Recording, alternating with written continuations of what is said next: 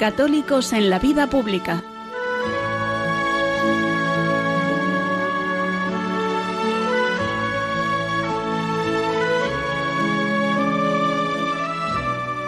Un espacio dirigido en Radio María por Luis Zayas.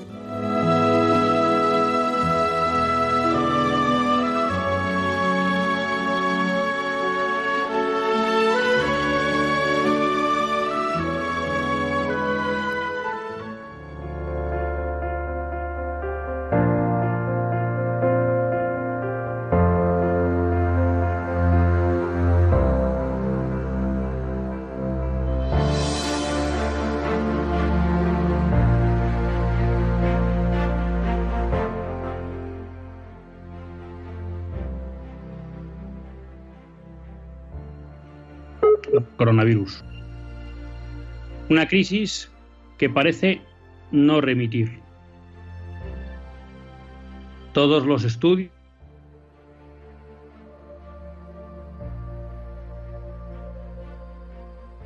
todavía no hemos alcanzado esa cota de contagios y de mortandad.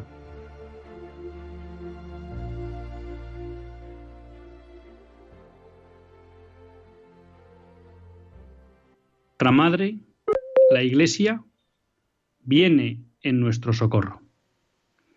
Y viene en nuestro socorro de una manera especial, llevándonos a nuestra Madre, la Virgen María.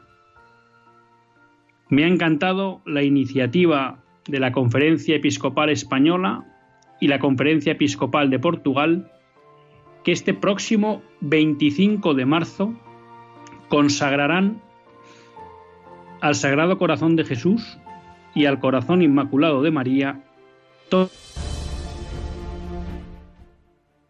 en momentos tan críticos como el que vivimos, es, por un lado, la esperanza, el saber que estamos en manos de Dios y que no podemos caer en esa desesperanza. Y en segundo lugar, saber que Él, solo Él, tiene poder para revertir cualquier situación por desesperada que parezca en nuestra vida. Por eso me encanta que nuestra conferencia episcopal española, junto con la portuguesa, nos inviten a ponernos una vez más en manos de María. No otra cosa podemos hacer en esta tierra de María. Y otra cosa tampoco podemos hacer este le prometió al padre Bernardo de Hoyos que reinaría en España. Por tanto, creo que el día 25 tenemos todos una cita en Fátima, a las siete y media, para rezar el rosario y para, junto con nuestros obispos, consagrar, poner de nuevo en las manos Este paso lo han dado las autoridades religiosas. Y yo echo de menos en España que haya alguna autoridad civil que dé el paso de ponerse en manos de la Virgen o de nuestro Señor. Gran presidente de los Estados Unidos declaraba un día de oración ante la crisis del coronavirus he visto cómo un presidente católico de Kenia también convocaba un día nacional de oración. Leí una noticia, creo que era el alcalde de Venecia, que consagraba a una virgen local la ciudad de Venecia. He leído también alguna noticia en algún país de Centro Europa.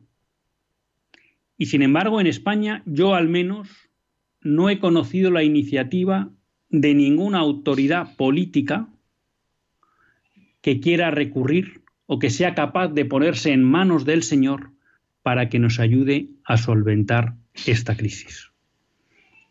Y eso me da pena. No tengan vergüenza ni miedo en acudir a aquel que de verdad puede resolver estos temas, que no es otro que Dios nuestro Señor, el hecho de que en España no haya habido, o al menos yo no tenga noticia, y si la hay, les agradezco que me la comenten, que haya habido un alcalde, un presidente de comunidad autónoma, un gobierno que haya tenido la valentía de acudir a nuestro Señor, es una muestra de cómo la secularización está metida en el alma de nuestros políticos. Por eso creo que todos tenemos que estar presentes en esa cita del próximo día 25 de marzo, para ya que nuestras autoridades políticas no son capaces de acudir al Rey de Reyes, al menos acompañemos a nuestras autoridades eclesiales y espirituales para, eso sí, poner nuestra patria en manos seguras las de la Virgen y su Hijo Jesucristo nuestro Señor.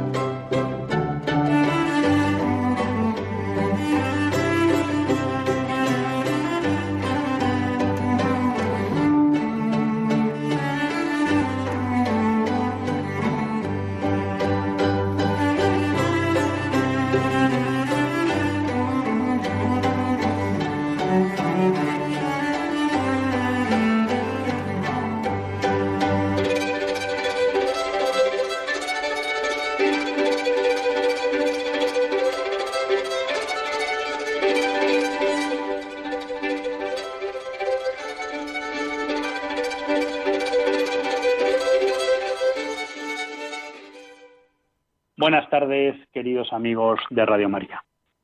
Un lunes más volvemos fieles a la cita con todos ustedes en los estudios centrales de Radio María. Un lunes más para hacer este programa, Católicos en la Vida Pública. Un programa que, como todos ustedes saben, quiere ser una reflexión pausada sobre la actualidad nacional e internacional. Una reflexión que tratamos de hacer siempre desde la óptica del magisterio de la Iglesia y su doctrina social. Un lunes más tiene la suerte de compartir esta hora de radio, que es quien les habla. Y bueno, pues que un lunes más tiene la suerte de compartir este rato de radio con todos ustedes. Como todos ustedes comprenderán, no lo estamos haciendo como suele ser habitual desde los estudios centrales de Radio María, en Cuatro Vientos, sino que lo estamos haciendo desde casa. Entonces, por un lado, pedirles disculpas si la primera parte pues no se ha escuchado muy bien, porque bueno, pues eh, no sé si el wifi de mi casa estaba funcionando adecuadamente. Y luego, por otro lado, pues bueno, como el otro día, que si en un momento dado pues tienen un eco de gritos, de niños, de risas, bueno, pues que estamos en casa y, y que esta es la vida cotidiana de familia. Así que, que bueno, pero aún así, pues yo creo que merece la pena que pasemos este rato juntos y que podamos darle una vuelta a, la actualidad.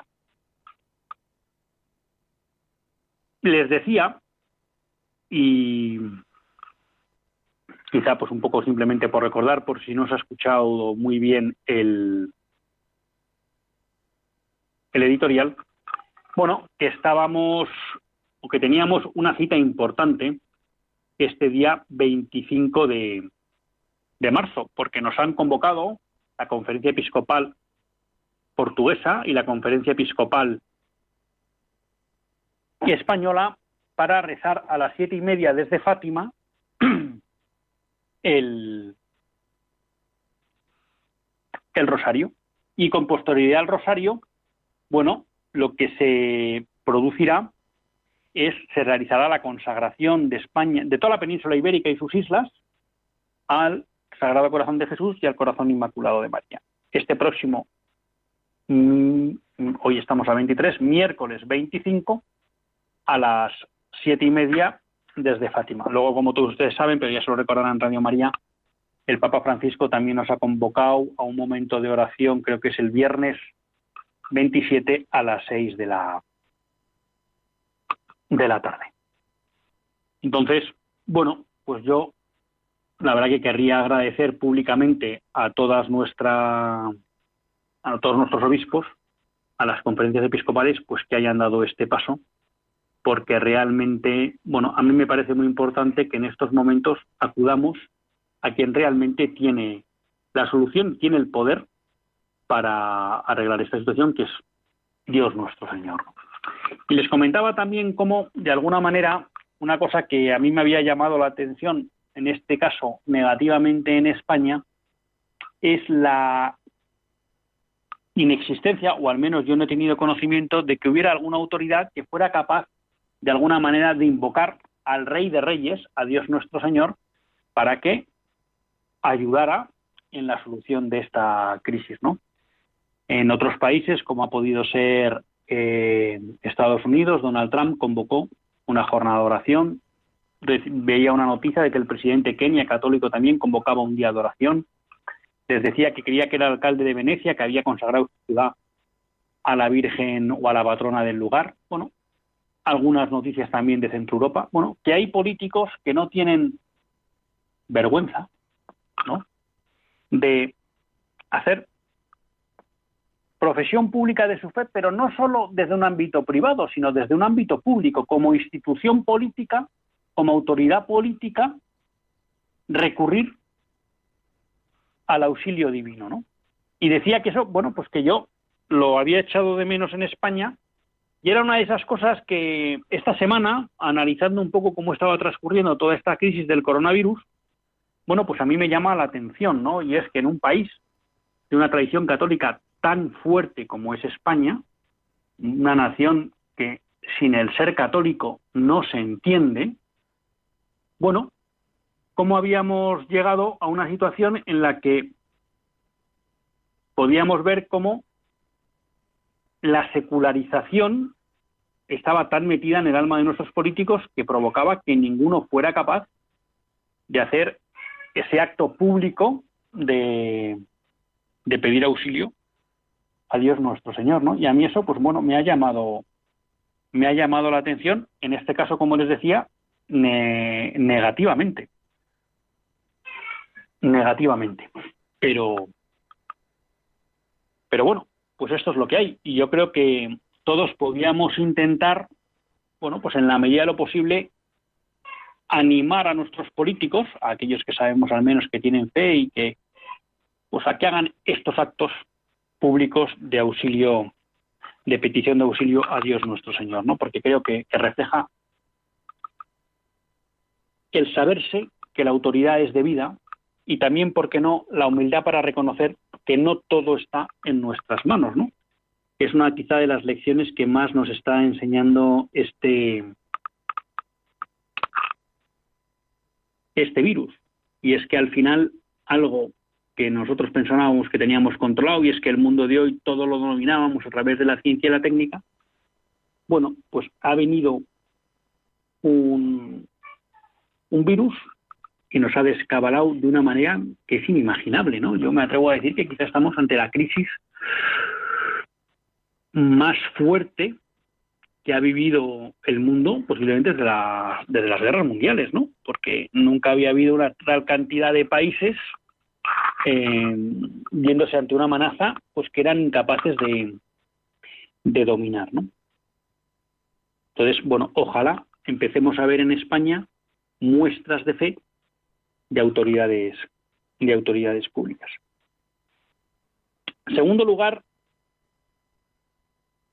una reflexión que, que a mí me venía en relación pues con lo que estábamos viviendo estos días era eh, bueno el analizar si realmente los católicos estábamos siempre estábamos siendo capaces de evitar el pánico no vivimos una situación muy dura muy compleja.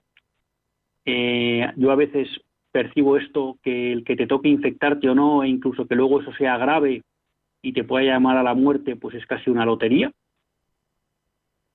porque realmente hay un momento en que daba la sensación que uno no sabía dónde estaba el virus y la capacidad tremenda que tenía para reproducirse y contagiar a muchas personas. Y eso no cabe duda que está provocando, a mí me parece, un cierto estado de pánico en la población, ¿no? Y la pregunta que me hago es si nosotros, como católicos, estamos siendo capaces de vivir esto con sobrenaturalidad y, por tanto, de poner templanza en esta situación. Porque no cabe duda que esta situación está tocando la fibra más profunda del hombre moderno. Yo me atrevería a decir que de alguna manera el hombre moderno, sobre todo el hombre de finales del 20 y principio del 21, pues no les voy a decir que se crea inmortal, porque todos somos muy conscientes de que nos morimos, pero sí que empieza a tener una sensación de que puede controlar en buena medida multitud de amenazas contra su vida.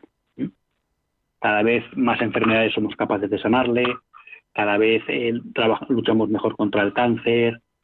entonces, eh, quizá tenemos una sensación de inmortalidad, de una inmortalidad limitada, pero de inmortalidad, ¿no? Y esta crisis del coronavirus ha puesto en cuestión esa figura profunda del hombre moderno, que yo me atrevería a decir que es la que configura al hombre moderno, que quiere ser como Dios, ¿no? Eh, no se olviden ustedes que ahora estamos en toda la cuestión, o está empezando a coger más boga toda la cuestión del transhumanismo, ¿no? Y de esa idea de tratar de hacer al hombre inmortal. Claro, aquí siempre solemos tratar, o solemos tender a ver las cuestiones siempre desde un ámbito puramente natural, ¿no? Pero hay escritores que escriben, claro, que el transhumanismo, es decir, si consideran, consiguiéramos que el hombre fuera inmortal, habría un trasfondo teológico, sobrenatural, y es que la redención no sería necesaria. ¿no? Y ese quizás es el alma del hombre moderno, ¿no?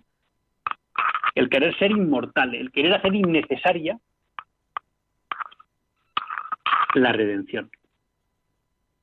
Claro, cuando uno empieza a ver que el carácter mortal se hace tan presente como está haciéndolo esta crisis, si no tiene el asidero de la fe, es muy fácil caer en la desesperanza y en el pánico. Incluso me atrevería a decir a veces en la irracionalidad, y luego trataré de comentar esta cuestión, a ver qué les parece a ustedes o si la comparten. Y ahí creo que es donde, a pesar de este encierro en el que vivimos, yo creo que los católicos podemos dar un testimonio de fe Testimonio de fe que necesariamente no tiene por qué llevar, si no se da el momento, a hablar de Cristo.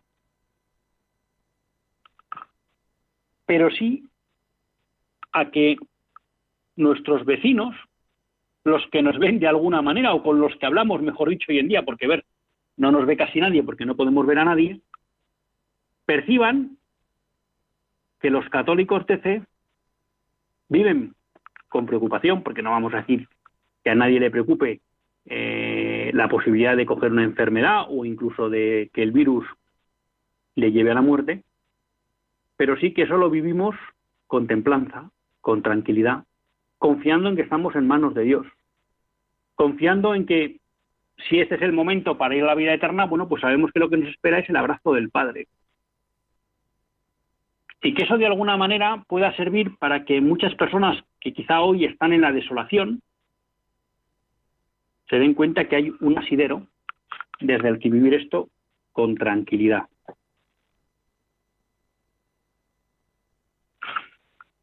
¿Y por qué les digo esto? Porque solo llevamos una semana de encierro, pero a mí me parece detectar determinados comportamientos, eh, me atrevería a decir un poco producto del pánico. y que siendo comprensibles, porque podemos entender a todos, no me parecen razonables y me parecen incoherentes con la posición con la que solemos actuar o con la que solíamos actuar antes de la crisis la gran, la gran mayoría de los españoles. Y aquí aprovecho para sacar a colación alguna de las cuestiones que el otro día algunos oyentes me comentaron al final del programa. A mí me ha sorprendido cómo me llegan vídeos, ¿no? En cómo la gente vitupera, pues alguna persona que a lo mejor de repente ha salido a, correr a un descampado. O eh, de repente comentarios en chat o tal, que si no sé quién ha salido un minuto de su portal para andar 100 metros, a irse y volver, pues casi parece que es un asesino en potencia, porque es un insolidario, porque parece que podría contagiar a cualquier persona y que por tanto eh, le está bien empleado que pongan una multa. En el vídeo que yo veía era una persona que había salido a correr, que no digo que esté bien, pero le había, le había detenido la policía, le habían esposado, ella gritaba que no podía más de estar encerrada, la gente le insultaba desde las ventanas, digo, bueno, pero ¿qué es esto? ¿Qué es esto? ¿Por qué nos salen estos comportamientos tan insolidarios? Y por otro lado, tan tiránicos hacia el que no hace aquello que pensamos que hay que hacer. Bueno, pues yo creo que esto es producto del pánico y el miedo, que nos hace perder un poco la perspectiva de las cosas. Claro que no hay que saltarse el confinamiento que nos ha establecido la autoridad porque considera que es la mejor manera en este momento de ayudar a la solución de la crisis. Claro que no pero de ahí prácticamente a criminalizar pues a aquella persona que en un momento dado, porque no aguanta en su casa, sale y da una vuelta y vuelve a entrar, tratarlo como si fuera un criminal, insultarlo con todo tipo de insultos. ¿Qué pasa? Que ahora nos parecen mal los que ponen en riesgo la salud pública. Que además tampoco podemos concretar que lo estén poniendo, porque el caso que yo he visto, por ejemplo, uno de los que yo he visto, pues una persona que había salía a correr a un descampado. De acuerdo, que si lo hace él lo pueden hacer mucho y tal, pero bueno, pues lo ha hecho. Bueno, pues pidámosle tranquilamente, hombre, oye, ¿por qué no te vas a tu casa? Los insultos, intuperios. Porque cuando alguien, por ejemplo, quería denunciar la maldad del aborto, el argumento de muchas personas que hoy consideran un criminal aquel que se salta el confinamiento por necesidad, era, bueno, es que no hay que imponer las cosas a nadie. Cuando hemos dicho que aprobar una ley como la de la eutanasia es un riesgo grave y que puede dejar a muchas personas a merced de terceros que decidan sobre su vida, pues tampoco a nadie le ha parecido preocupar eso. Se vuelve a hablar de la libertad, que cada uno haga lo que quiera, los médicos sabrán, no hay por qué imponer. Bueno, entonces, si no hay por qué hacer una ley que proteja la vida de los inocentes, si no hay por qué hay que impedir que se apruebe una ley de la eutanasia que pone en riesgo la vida de los mayores y de los desvalidos, ¿por qué si hay que pedir que persigan al que se salta el confinamiento? Y repito, no estoy diciendo que me parezca justificado saltarse el confinamiento. Lo que trato de analizar es la reacción de muchas personas ante ese acto y la reacción de esas mismas personas ante otros actos que sí o sí provocan la muerte de un inocente. Y antes de la crisis, antes era pasividad o liberalidad, cada uno que haga lo que quiera, no nos metamos en la vida de los demás. Y ahora en el otro caso, es criminalización hacia esa persona, que no necesariamente ha matado a nadie, ni va a matar a nadie, ni tiene por qué matar a nadie. ¿Y cuál creo que es el cambio aquí?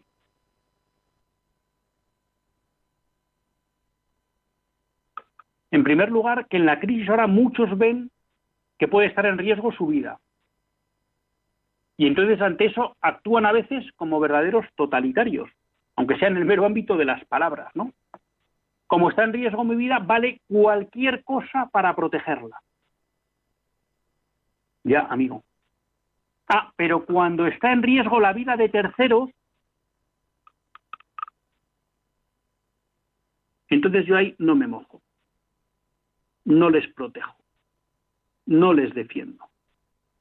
Y si encima esas leyes se derogaran como la del aborto la eutanasia y eso me impidiera a mí ejercer esa autonomía que suele pedir el hombre moderno, porque claro, si me he quedado embarazada o he dejado embarazada a mi novia o a mi mujer y no nos apetece el niño, oye, pues qué faena que no podamos quitarnos lo que llaman ellos este problema, ¿no?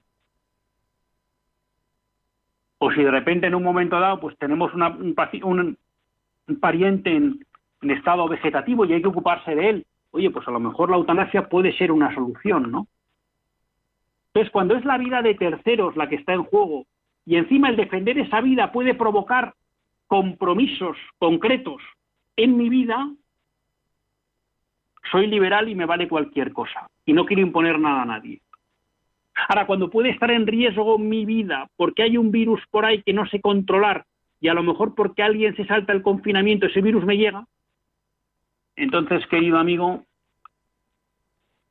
soy el menos liberal del mundo.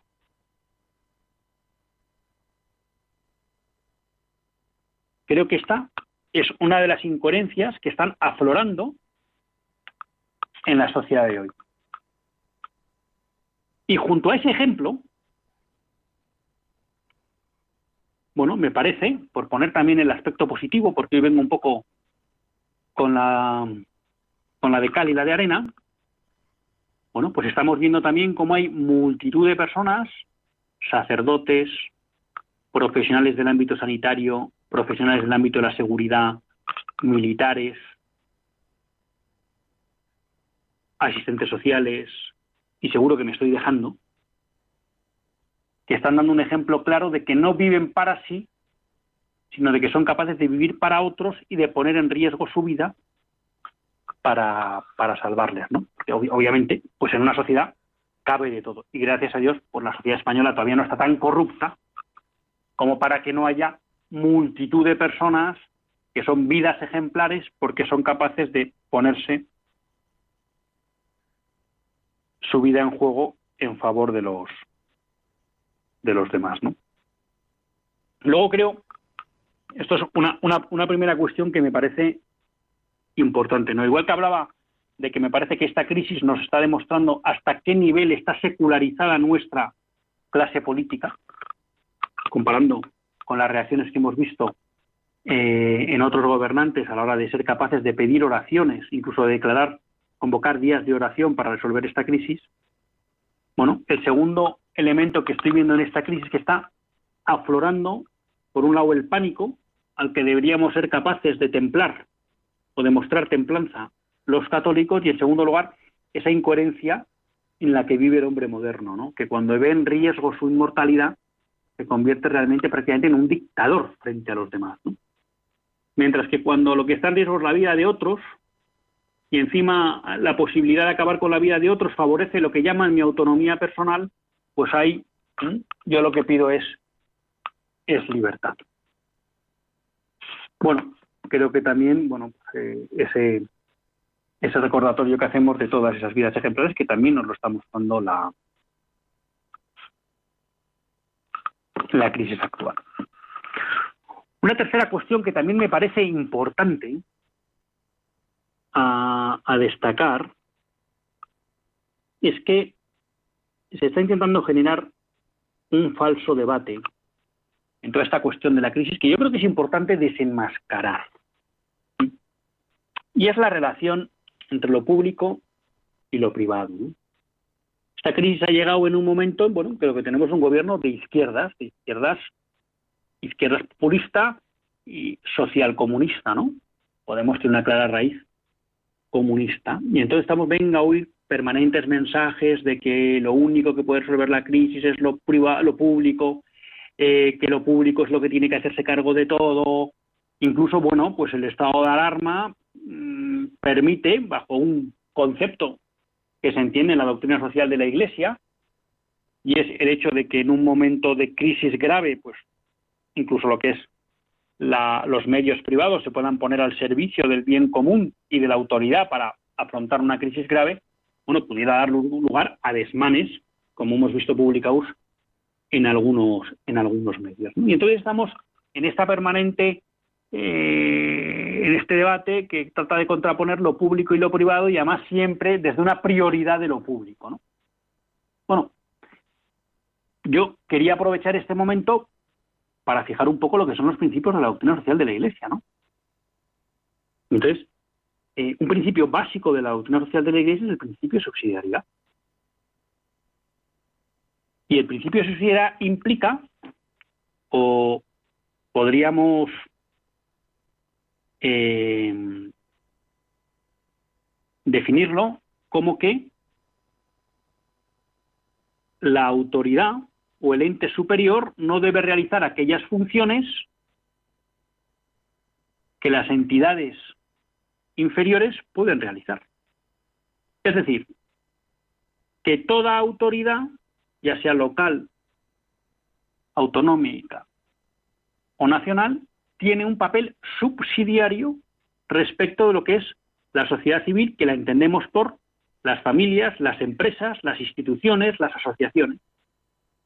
Y el Estado solo debe estar allí donde el bien común exige una acción y esa sociedad civil no es capaz de llevarla a cabo. Un ejemplo muy claro, la educación. Perfecto. Si en algún lugar no es posible que haya personas que puedan escolarizarse por falta de recursos económicos, por falta de oferta educativa, porque no hay ninguna... Ahí debe intervenir el Estado.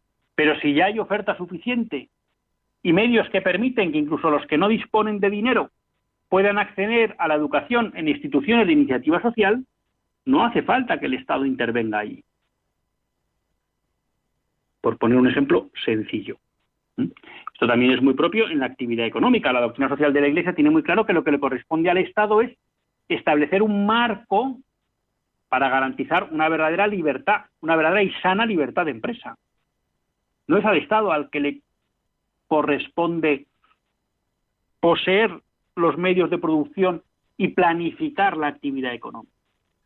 Otra cosa es que en un momento dado se pueda dar la necesidad de que algún sector estratégico para el país y que la iniciativa social no es capaz de llevar adelante, pueda iniciarlo el Estado.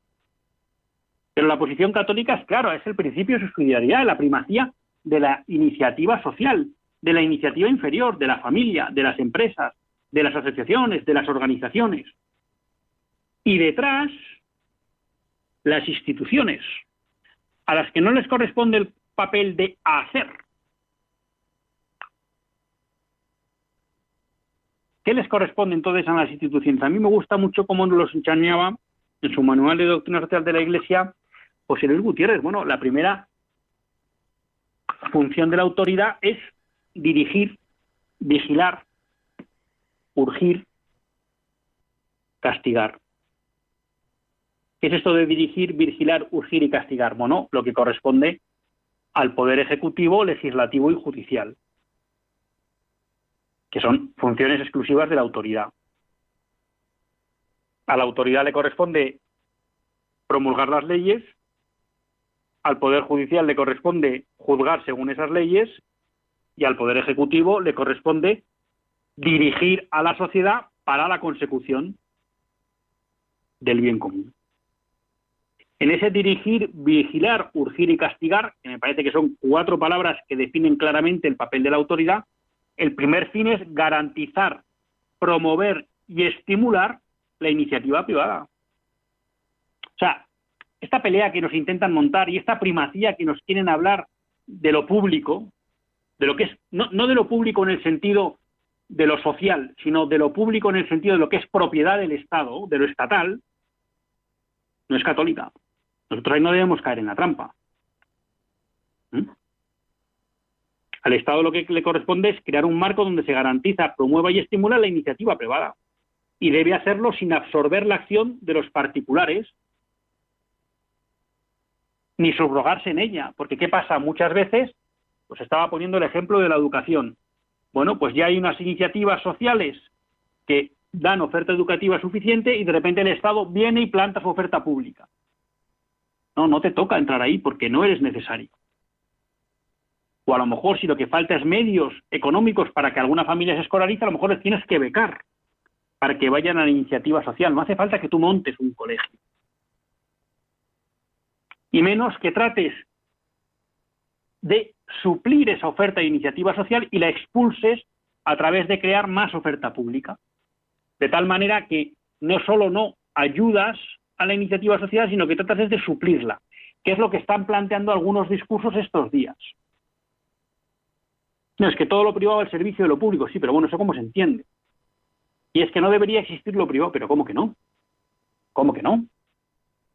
Si lo propio de una sociedad libre y lo propio del principio de sociedad es que la iniciativa social sea potente, fuerte. Y eso sí, que como está demostrando en estos momentos, muchos empresarios son capaces de motu propio de ponerse al servicio de la nación en un momento de crisis. Y son capaces de renunciar, vamos a llamar, a sus intereses económicos por el bien común que hoy se llama resolver la crisis del coronavirus. Y se ponen al servicio. Pero eso no da derecho al Estado a, de alguna manera, expoliarles. Pero repito, es que además el diseño de una sociedad católica, de acuerdo al principio de sociedad, es, es la iniciativa social y no el Estado la que debe acaparar las funciones sociales.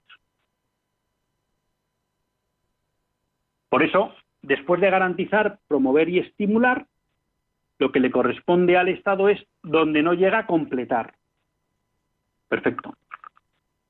En esta localidad eh, no ha llegado, por ejemplo, eh, capacidad de sanidad privada. Bueno, pues tendremos que organizar medios para que la gente pueda acceder a la sanidad y tengo que completar. O no hay una adecuada servicio de transportes, pues tengo que colaborar. O la iniciativa social no ha sido capaz de plantear una adecuada red viaria, pues el Estado actúa. Claro, completa, completa allí donde no llega la iniciativa social, que en muchas ocasiones, por limitación de, de recursos y porque el mundo cada vez es más complejo y exige más recursos para resolver problemas, pues a veces solo la iniciativa social no es capaz de llevar. Y cuando no hay iniciativa social, suple. Claro, porque hay muchas maneras de actuar del Estado. El Estado puede completar, facilitar. Oiga, mire, es que determinadas actividades exigen, vamos a poner un ejemplo, una gran, un gran consumo de terreno. Bueno, pues son actividades importantes, como puede ser la educativa, como puede ser la sanitaria, el Estado puede facilitar que la iniciativa social desarrolle esas actividades destinando dinero, eh, suelo, gratis para ese tipo de iniciativas.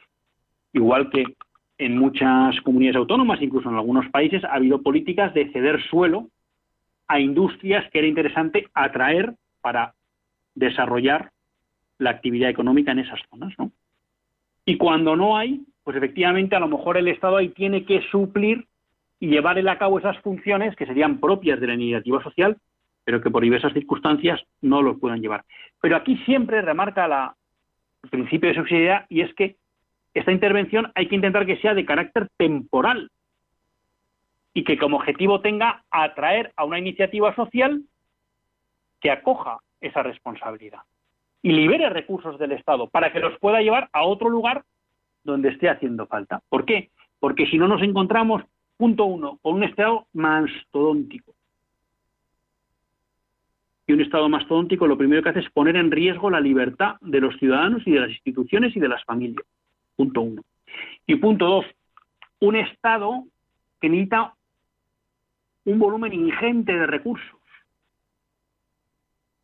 lo cual supone que hay que atosigar económicamente a las familias y a las empresas para obtener esos recursos.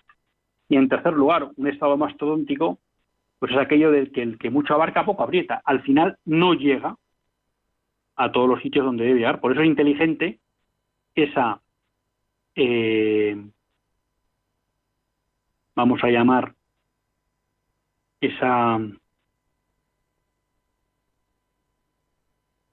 estrategia de cuando yo entro como Estado, como autoridad, a cubrir una necesidad, lo que tengo que intentar es conseguir que venga la iniciativa social para liberar esos recursos y yo poder ir a otro a otro ámbito.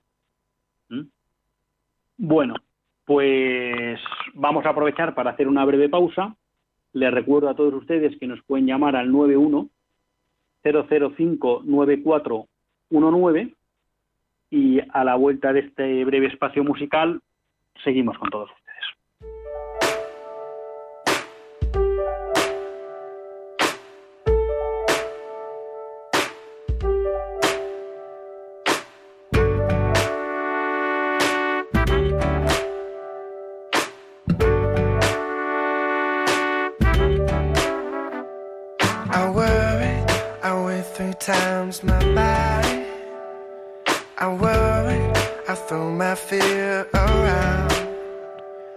this morning, there's a calm I can't explain. The rock candy's melted, only diamonds now remain. Ooh.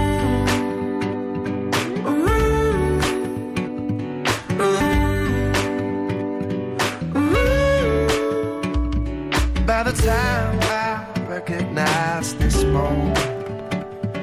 This moment will be gone. But I will bend the light, pretending that it's somehow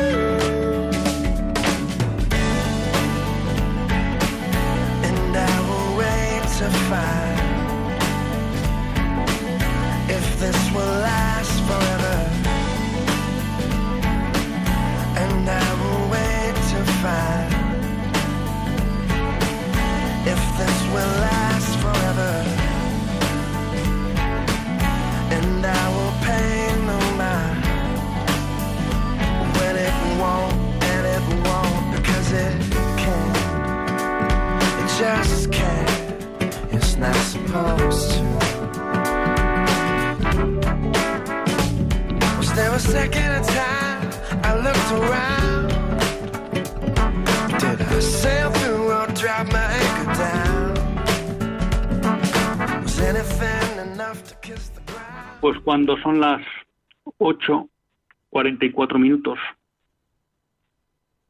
8 menos cuarto en las Islas Canarias, continuamos en Católicos en la Vida Pública, en compañía de Luis Zayas. Estamos con María de Badajoz. Buenas tardes, María. Buenas tardes. Yo, yo, yo voy a bajar, voy a bajar la radio porque si no, no, no, no nos podemos hablar.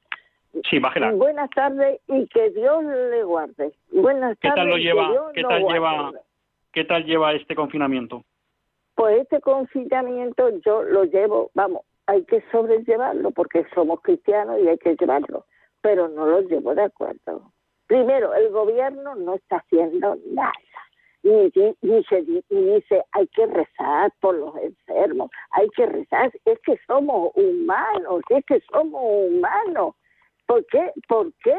¿Por qué no? Y en otros sitios sí. Es que somos humanos, por Dios. Esto es horroroso.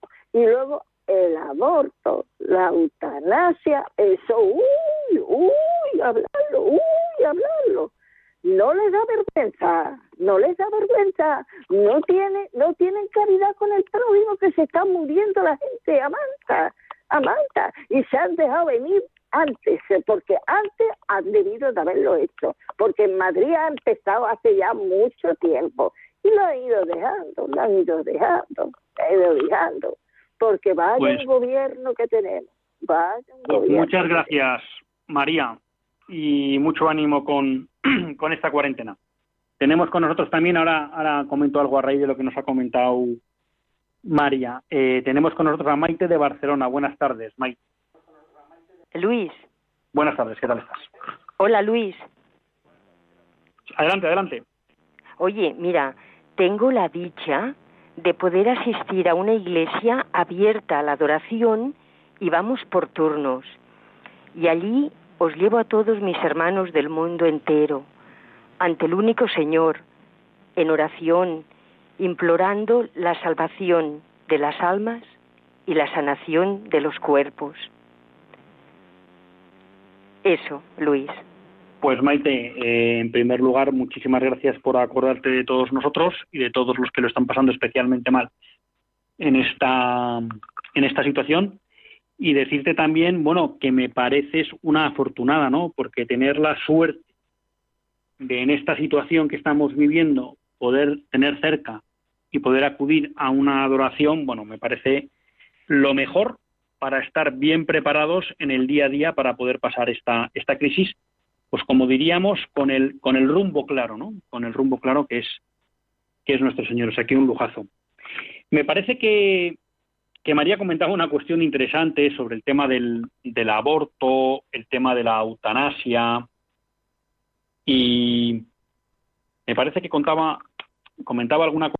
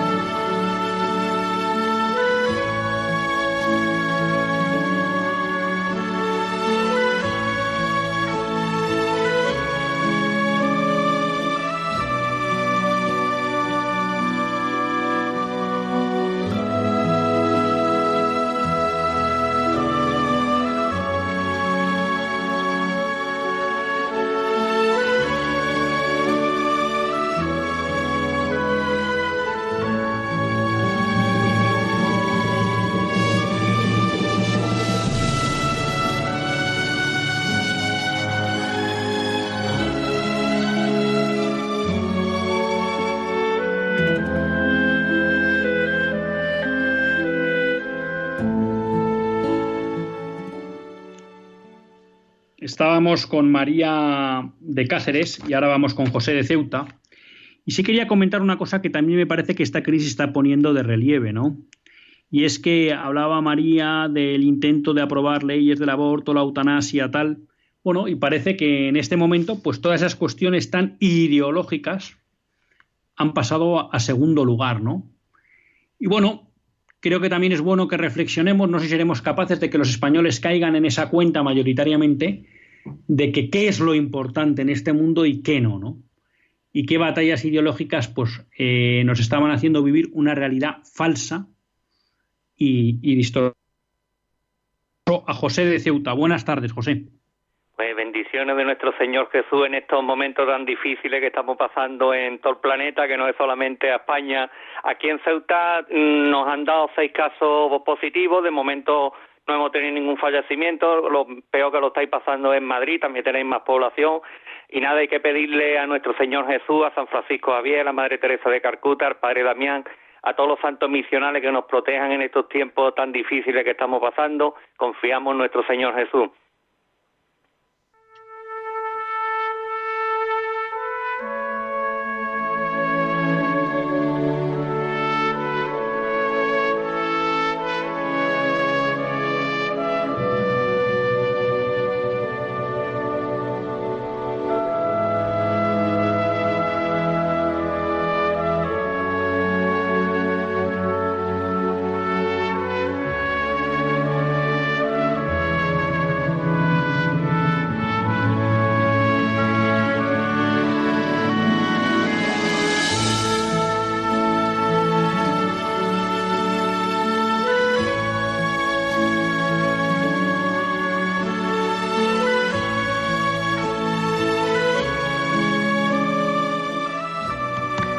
Pues muchas gracias, José.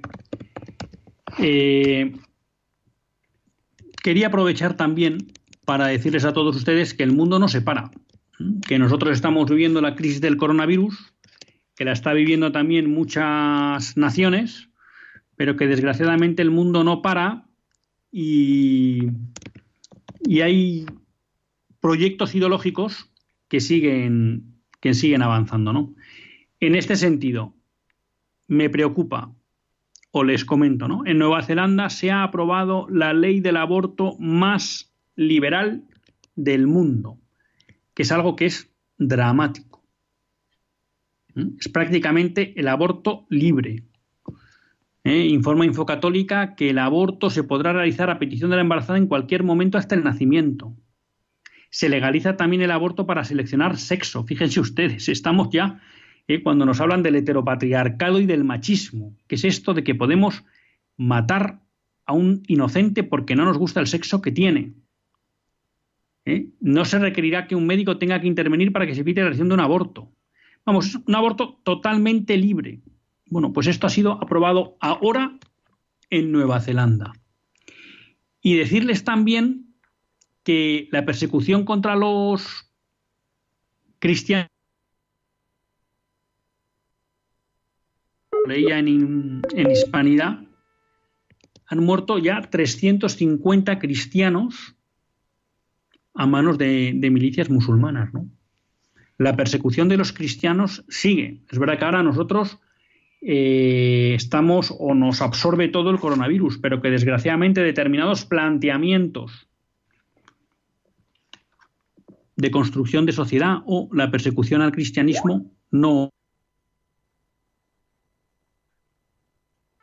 esta lucha provida que hace poco pues el Tribunal de Derechos Humanos Europeo no aceptó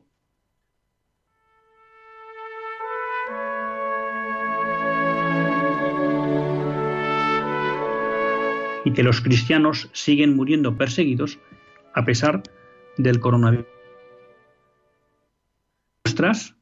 que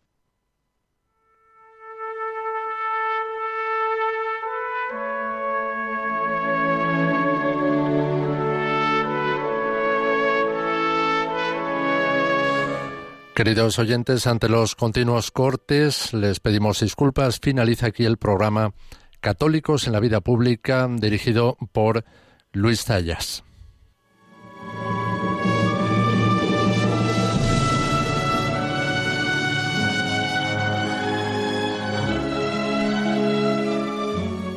Así concluye Católicos en la Vida Pública, un programa que dirige Luis Zayas.